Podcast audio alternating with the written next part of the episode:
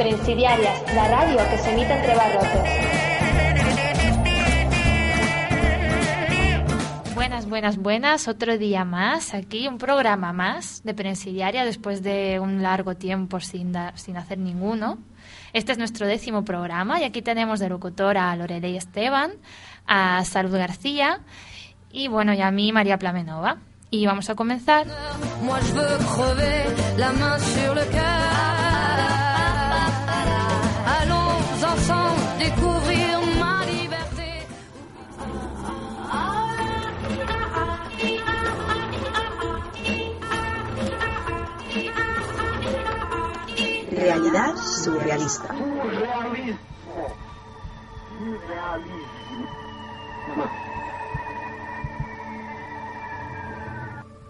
Bueno, pues hoy vengo con tres noticias. Voy a comenzar hablándoos de un pueblo italiano que está en tensión por la prohibición que ha puesto su alcalde. Además, os voy a contar la historia de un hombre que es capaz de hacer cualquier cosa con tal de no trabajar. Y por último, conoceréis la extraña salida del coma, bastante sospechosa y selectiva, de un hombre madrileño.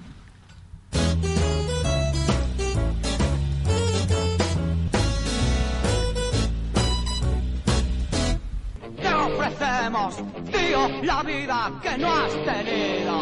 Te ofrecemos todos y botas nuestro partido. Todo menos conseguir ser tú mismo. Nunca más te controlaremos. Pues bien, nos trasladamos a un pueblo de Italia. Se llama Falquiano del Masico.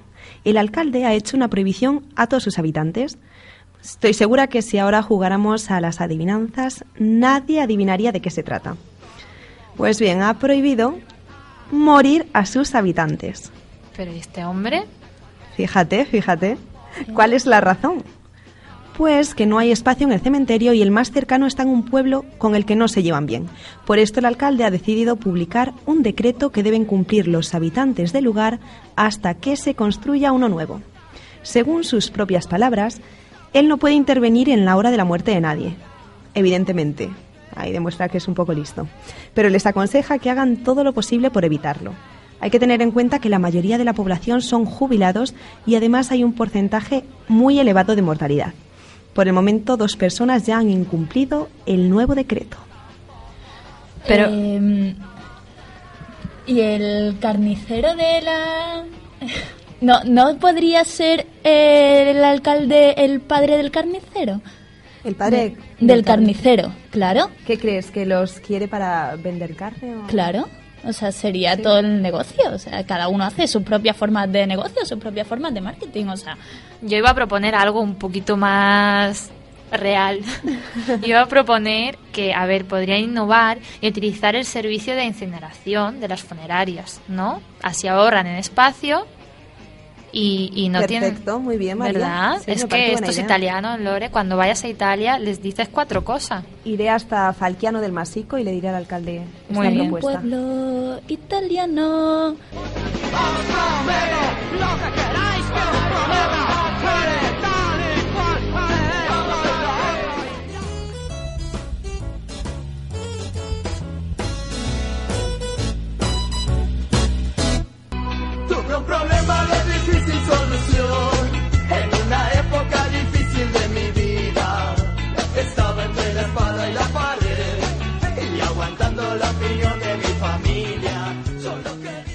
Bueno, pues voy con la segunda noticia que es un poco más heavy, si cabe. Un hombre de Austria que se encontraba desempleado, bueno, por baja laboral, debía acudir a una revisión médica en la cual decidirían si podía reincorporarse al trabajo o debía seguir de baja.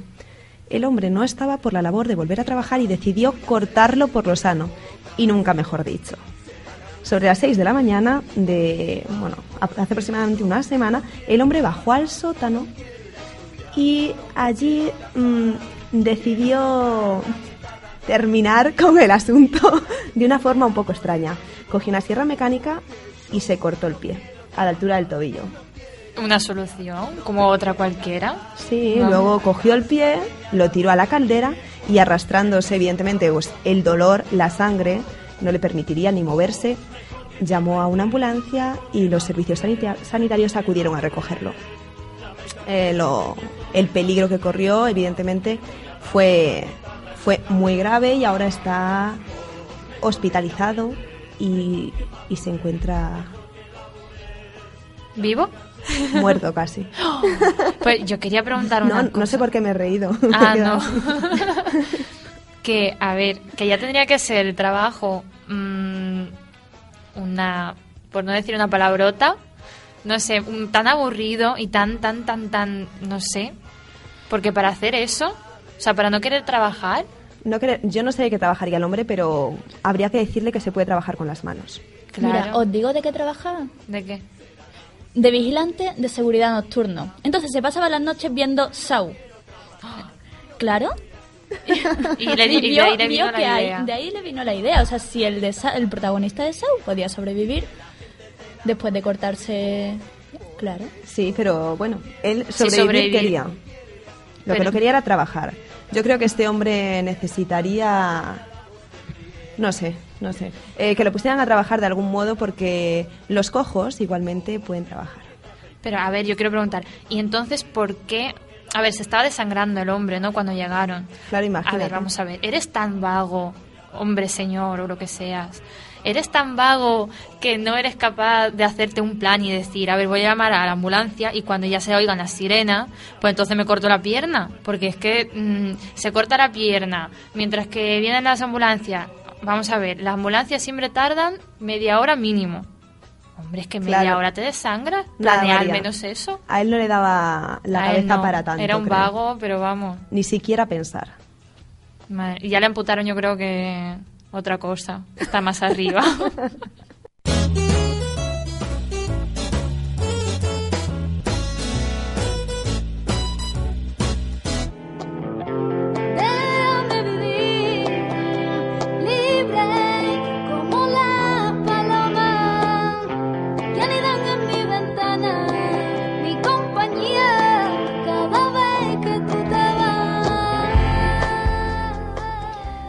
pues esta última noticia nos pilla más cerquita. Se trata de un hombre de 53 años que es de Móstoles. Hace 15 años tuvo un accidente con la moto y desde ese día permanecía en coma. Hace unas semanas salió del coma. El hombre despertó aparentemente recuperado en su totalidad. Conocía a todos los que estaban a su alrededor, excepto a una persona. A la persona que había estado cuidándolo durante todos estos años y era su mujer. Estaba, claro, imagínate. tela. El hombre no respondía a ninguna de sus preguntas. No era capaz de oír cuando ella hablaba. Era como un auténtico vegetal, parecía que volvía al coma. Su esposa dice que sí habla con la gente, que gasta bromas, que ve los partidos y, se pone a gritar como loco como antes lo hacía, pero que pasa de ella completamente. Es como que no existiera. La mujer está, bueno, traumatizada, por no decir otra cosa, no sabe qué hacer. Y le han contado a su marido lo, que sucede porque el hombre es capaz de, de reaccionar, vamos, está perfectamente. Y él ha respondido que es algo de su organismo que no le permite hablar con su mujer y que seguramente serán secuelas del accidente. Cuando su mujer le pregunta si puede verla, él le responde. Bueno, él le dice a la gente, pero ¿qué pasa? ¿Hay alguien que ha dicho algo? ¿Alguien que está hablando? Vamos, ya no es que no se acuerde de ella, es que la ignora. La ignora, totalmente. como que no la ve. Los médicos han dicho que físicamente está recuperado, pero que tiene algún, Alguna secuela, ¿no? algunos problemas psicológicos, Ah. pues claro, que son derivados del traumatismo que sufrió en su momento. Le han hecho numerosas pruebas y han determinado que muestra falta de reflejo vestíbulo ocular. e incluso, ocular. e incluso pierde la conciencia cuando su mujer le habla. Mira, yo tengo la teoría de que ese hombre cogió la moto para escapar de, de un matrimonio desastroso, tuvo el accidente inafortunado, se despertó después de, de tanto tiempo y dijo, otra vez con esta, por favor. Yo Y creo es que son excusas, ¿eh? pero no los forma. médicos, no, los médicos dicen que el coma parece volver completamente cuando su mujer le pregunta si sigue queriéndola o si puede ir con ella a ver a, ver a los suegros. Ignacio, que así se llama el hombre, solo ha reaccionado una vez a los comentarios de su mujer y fue cuando ésta le habló sobre la moto que él tenía con la que tuvo el accidente. Le dijo que la habían podido recuperar y el hombre se puso a llorar como un niño pequeño. Y esto le hace a la mujer pues mantener vivas las esperanzas de que algún día todo vuelva a ser como antes. Pero Ignacio, ha declarado que, que ve poco probable que eso suceda. Pero ¿y él cómo lo va a saber? Vamos a ver. Porque él es consciente de todo, pero yo creo que se está haciendo un poco el loco. O el duro, ahí, a ver. Estaba enamorado realmente de su moto, no de su mujer. Sí, no. O Esa va a ser la iba explicación. con la moto hacia la casa del amante y entonces... Claro. Ahora, de la que no se acuerda es del amante tampoco. Cuando lo recuerde dirá, claro, yo quería dejarlo con esta y, y mira, me ha salido el tiro por la culata. Bueno, yo le recomendaría que volviera de ese coma tan extraño que tiene y que dejara a su mujer de una vez por todas y que por lo menos no le hiciera daño. Bueno, estas son las noticias que, que he traído hoy. Bueno, hasta la próxima semana. Bueno, y ahora os vamos a poner una canción, no me importaría, Sí, de Paco Bello, un cantautor malagueño.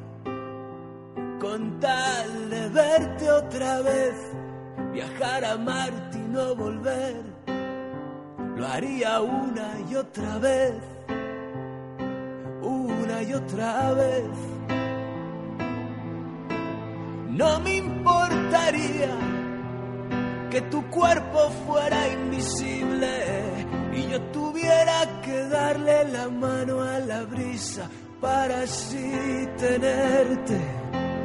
No me importaría, me moriría, eso sí, pero no me importaría morir así.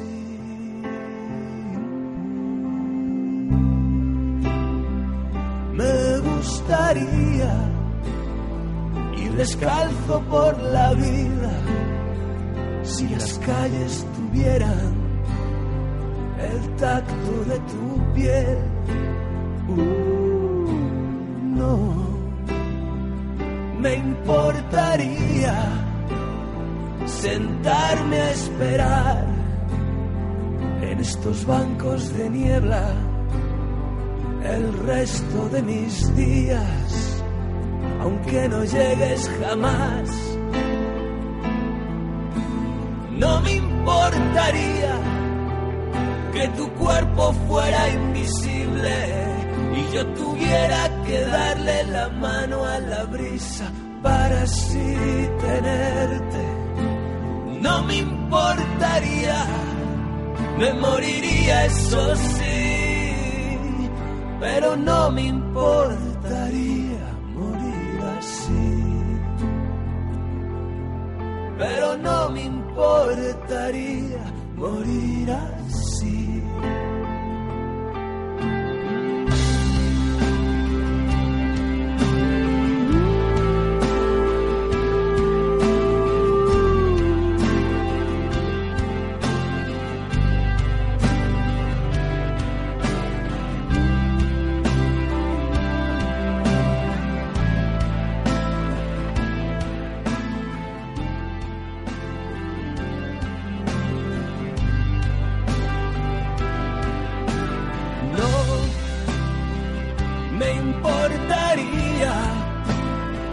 Contar cada gota de lluvia si tú estuvieras conmigo debajo del paraguas. Me gustaría ir descalzo por la vida si las calles tuvieran el tacto Y a continuación os vamos a hablar un poquito de nuestros nuevos compañeros de Zelda VIP.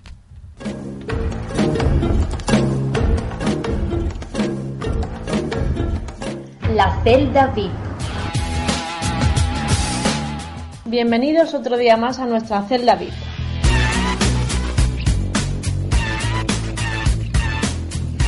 La chica OC Misha Barton fue arrestada en 2007 con sus apenas 21 años. Se saltó dos señales de tráfico, olvidó su carnet en algún pub. Y por si fuera poco, ignoró las señales de los policías. Vamos, toda una rebelde. Con todo esto, nos demostró que su papel de chica mala no le queda grande.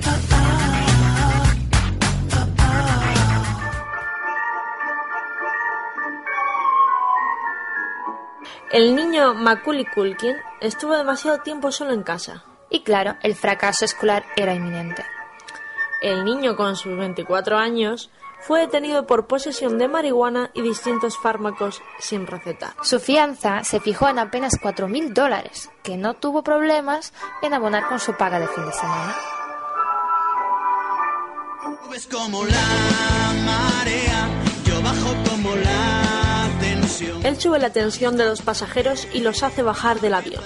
El conocidísimo poeta y artista Melendi fue detenido por alterar el orden público en pleno vuelo Madrid-México. El cantautor decidió, desde su asiento de primera clase, que ya era hora de que se le sirviera una copa. Otra más. Las azafatas se negaron por su evidente mal estado. Y claro, este actuó de forma provocadora y violenta. A las tres horas de vuelo, el comandante decidió regresar a Madrid por la imposibilidad de garantizar la seguridad a los 180 pasajeros restantes. Melendi, desde aquí no olvidamos tu amor al garrafón. Duran poco y dejan siempre un mal sabor.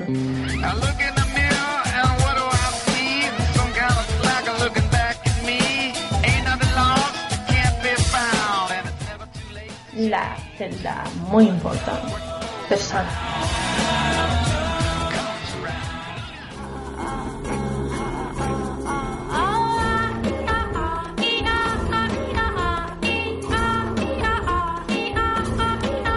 Al otro lado del muro, el mundo.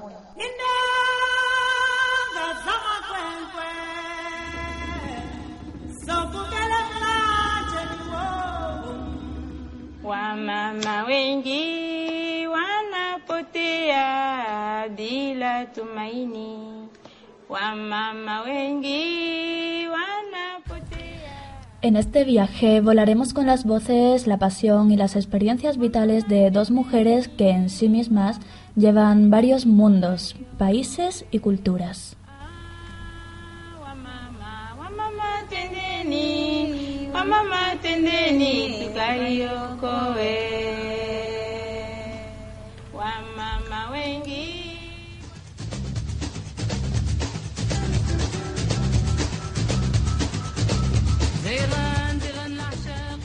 Una es Inés Metzel, hija de madre franco-italiana y padre de una tribu berber de Argelia. Pasó su vida entre los suburbios de París y Argelia. Sus influencias y sus raíces se pueden ver reflejadas en su música.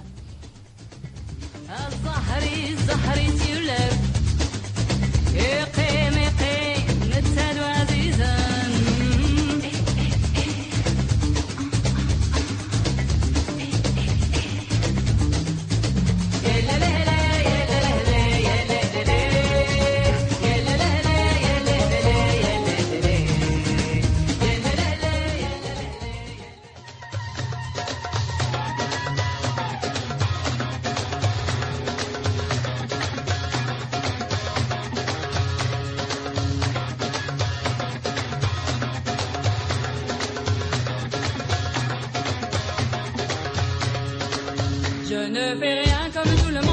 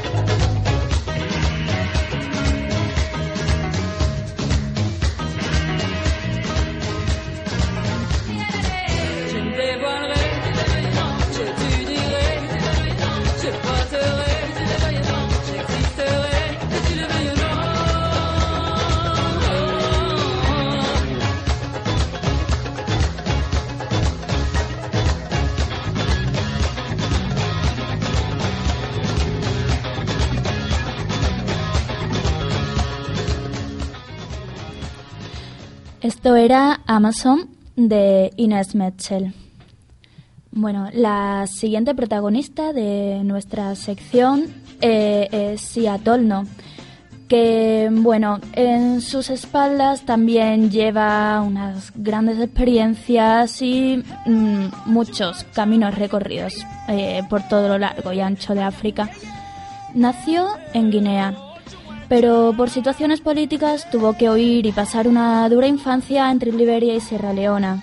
Tras constantes luchas con su padre y sus, y madrastras, se vio obligada a huir de nuevo a Guinea, donde la acogió un tío suyo y ahí pudo empezar en el mundo de la música. Pero allí tampoco sería todo vino y rosas.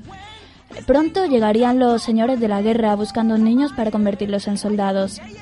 Y por ello tuvo que huir de nuevo, esta vez a Conakry.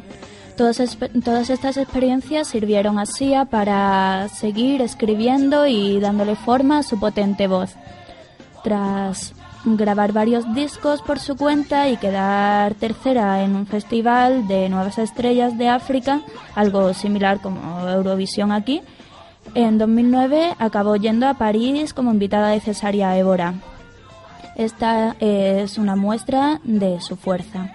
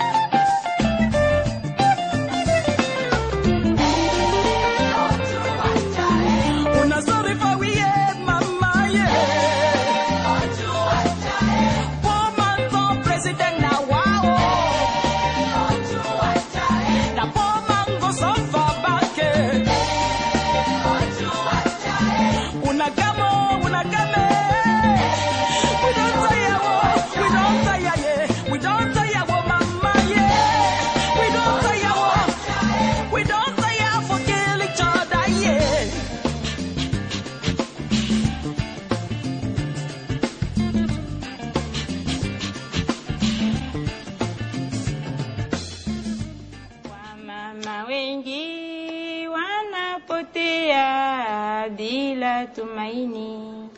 Wamama wengi wanapotea bila tumaini.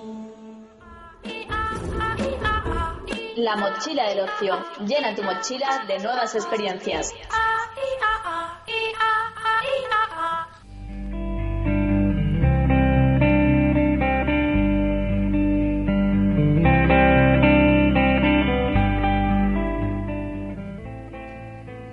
Bueno, volvemos con más recomendaciones de esta semana, bastante variadas. Tenemos una película, un libro y una sala de música.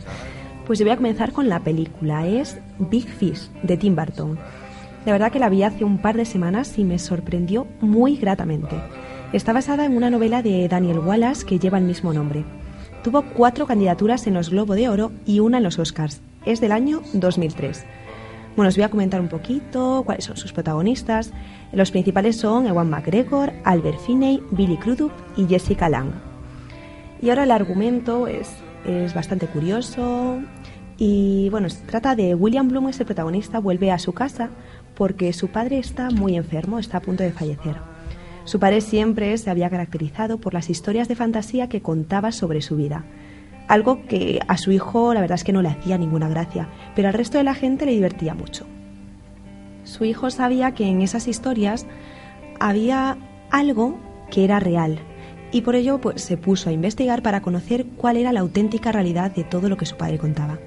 Todo esto está acompañado del relato del padre, es una mezcla entre el pasado, el presente.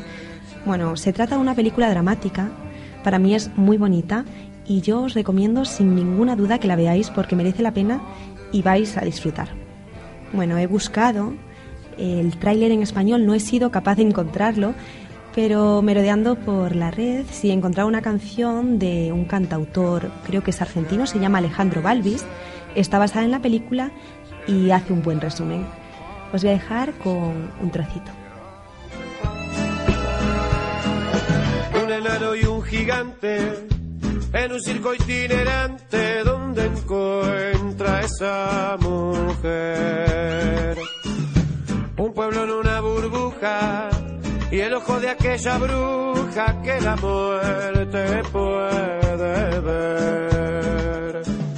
En el río hay un gran pez.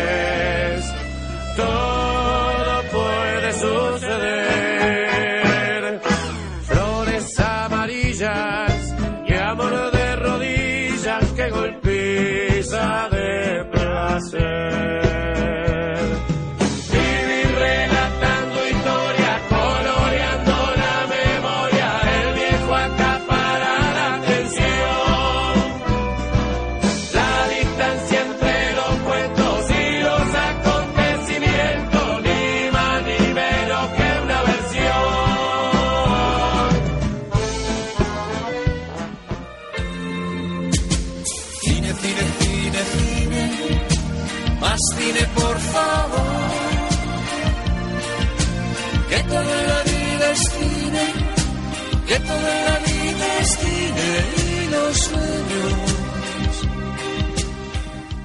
Hoy, en la mochila del ocio, os voy a recomendar un libro para los amantes del cine, más bien para los futuros realizadores de largometrajes.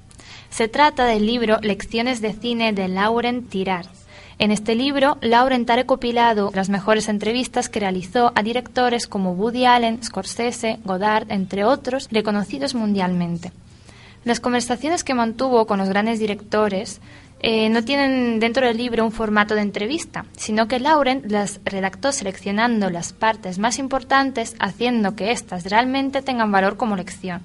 Cuenta las experiencias y formas de trabajar de cada uno. Aprendemos de la mano de los diferentes artistas su manera de afrontar el complicado trabajo de dirigir.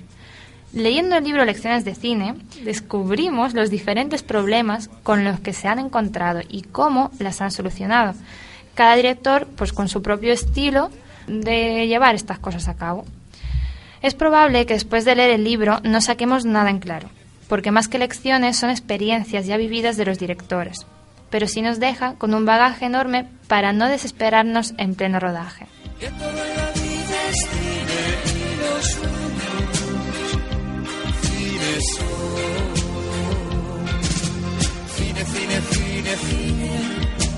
Más por favor.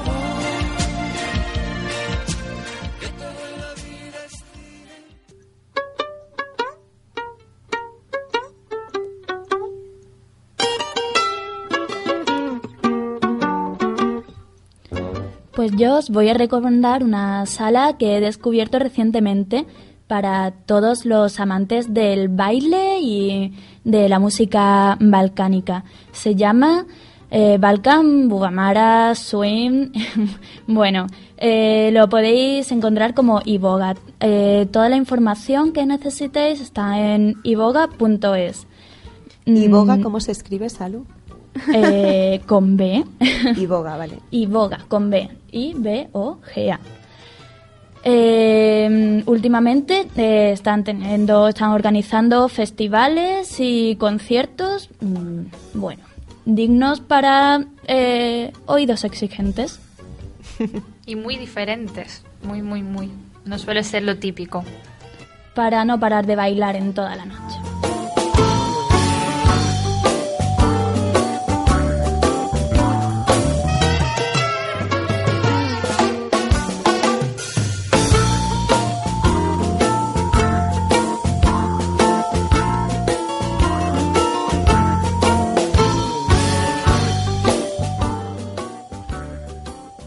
Y desde Prensidiarias nos despedimos otro día más.